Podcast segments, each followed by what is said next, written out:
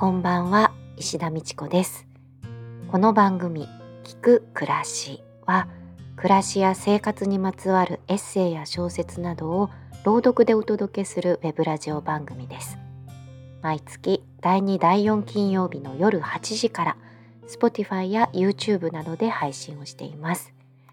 あなたの暮らしに寄り添えるようなそんな優しい配信を目指します。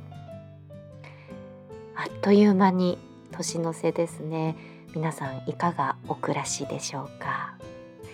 おかげさまで今年の春から始まった聞く暮らしも無事に今年いっぱい配信ができました。ありがとうございます。特に Spotify でたくさんの方に聞いていただいているようでコツコツと続けてきて本当に良かったなと思います。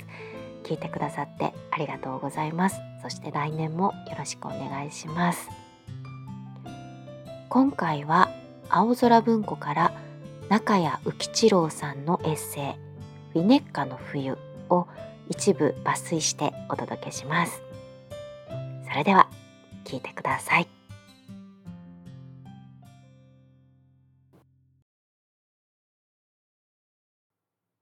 ウィネッカの冬。ウィネッカの冬は寒い。緯度はだいたい北海道の真ん中くらいで寒さも似たようなものである。雪は少なくて普通の年では五寸も積もれば皆大雪と思っている。三寸くらいのことが多く寝雪になることはまずない。気温が低いので溶けることはめったにないが風が相当強いので二三日もすると皆蒸発してしまう。雪は少なくても北海道くらいの寒さで風が強いから外はずいぶん寒い。しかし出歩きは大抵自動車だし家の中は暖房がよく設備されているので寒さはそう気にならない。問題は雪だけで三寸も積もると自動車がスリップをして誠に危険である。自動車のスリップは非常に怖いもので相当速度の出ている時に急にブレーキを踏むと車体がぐるぐると駒のように回ってどこへ行くかわからない。道の上にはたくさん外に自動車が走っているので大抵どれかとぶつかってしまう。夕方、今の窓越しに表の道路を見ていると仕事場から帰る自動車がどれもこれもそろそろとまるで這うように動いていくことが時々ある。夕方から気温が下がって雪が凍って滑りやすくなったのである。そういう晩に娘たちが何か出かける約束でもしてやると妻が心配してくどくどと注意をする。そして「分かっていますよ。ブレーキの踏み方私がママに教えてあげたんじゃないの。」と剣つくを食っている。一番怖いのは朝である。夜中に気温が下がって雪が凍りその上に明け方少しばかり新雪があったりするのが最悪の条件である。そういう時には町役場の方でトラックに砂と岩塩の粉とを混ぜたものを積んでそれを道路の上に撒いて歩く。朝の8時の出勤に間に合うように出かけていくとよく途中でこのトラックに会う。歩道の上も危険である。婦人たちは皆ハイヒールを履いているので滑って頭を打ったりすると大変なことになる。それでこれも町役場の方でごく小型の除雪自動車を朝早く出して歩道の上の除雪をする。全部ではないが各家庭では玄関から歩道までと自分の家の前の歩道とに岩塩の粉をまく。夕方でもパーティーをする時などは少し危険だと思ったら階段のところと歩道までの石畳の上にこの粉をまいておく。お客の霊婦人に転ばれたらせっかくのパーティーが台無しになってしまうからである。私が通っていたのは国立の雪と氷の研究所で隣町のウィルメットというところにあった。自動車ならば7分くらいで行けるところである。それで自宅と研究所との間を往復しているだけならばシカゴの雑踏を知らなくて済む。事実シカゴへ出かけるのは一月に一度くらいで2年間極めて閑散なところに住んでいたわけである。シカゴ郊外の住宅地域にこの研究所が建てられたことは私たちには大変ありがたかった。ミネッカの町は木の多い町で夏の間は町中が森になっている。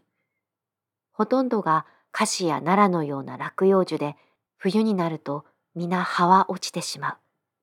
しかし細い枝が網の目のように空を覆っている冬の大木の姿には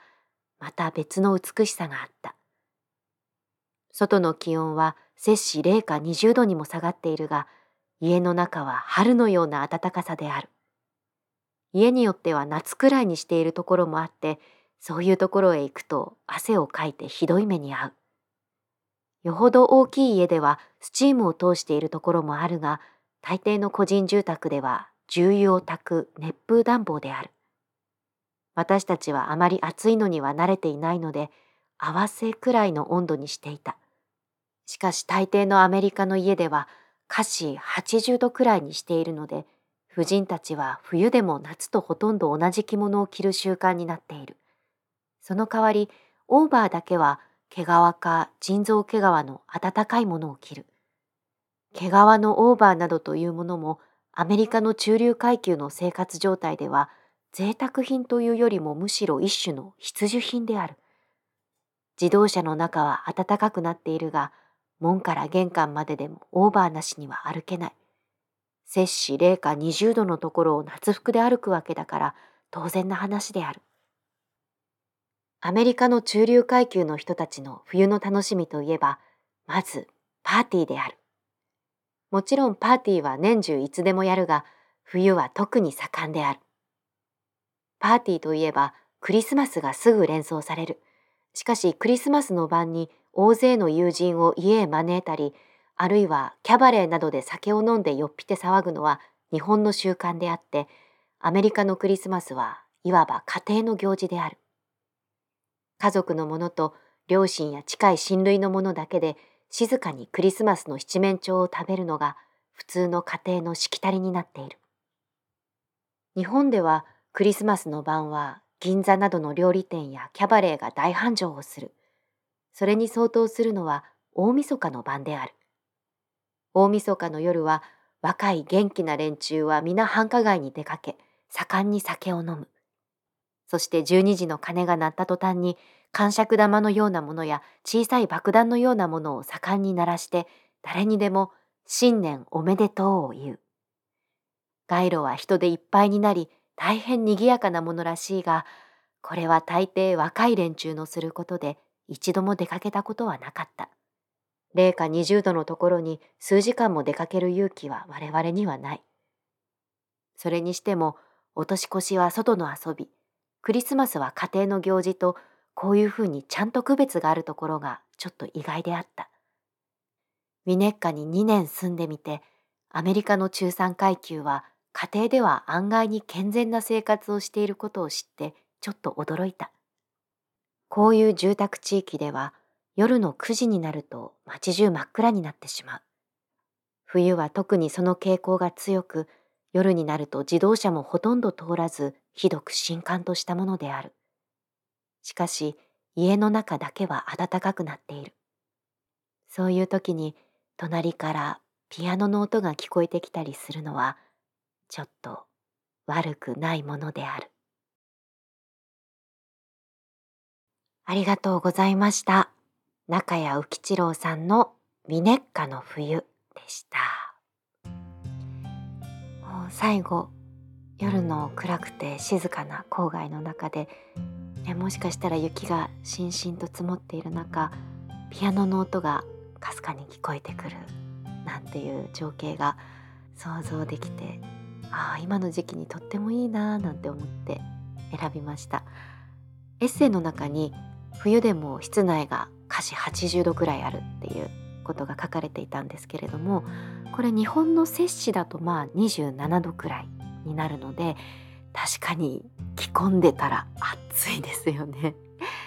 アメリカの映画なんかでよくボリューミーな毛皮のコートを着たマダムが室内で、ね、脱いだらノースリーブのドレス姿だったりするっていう場面見ることがあるんですけれどもこういうことだったんですね室内がとっても暑いっていうことだったんですね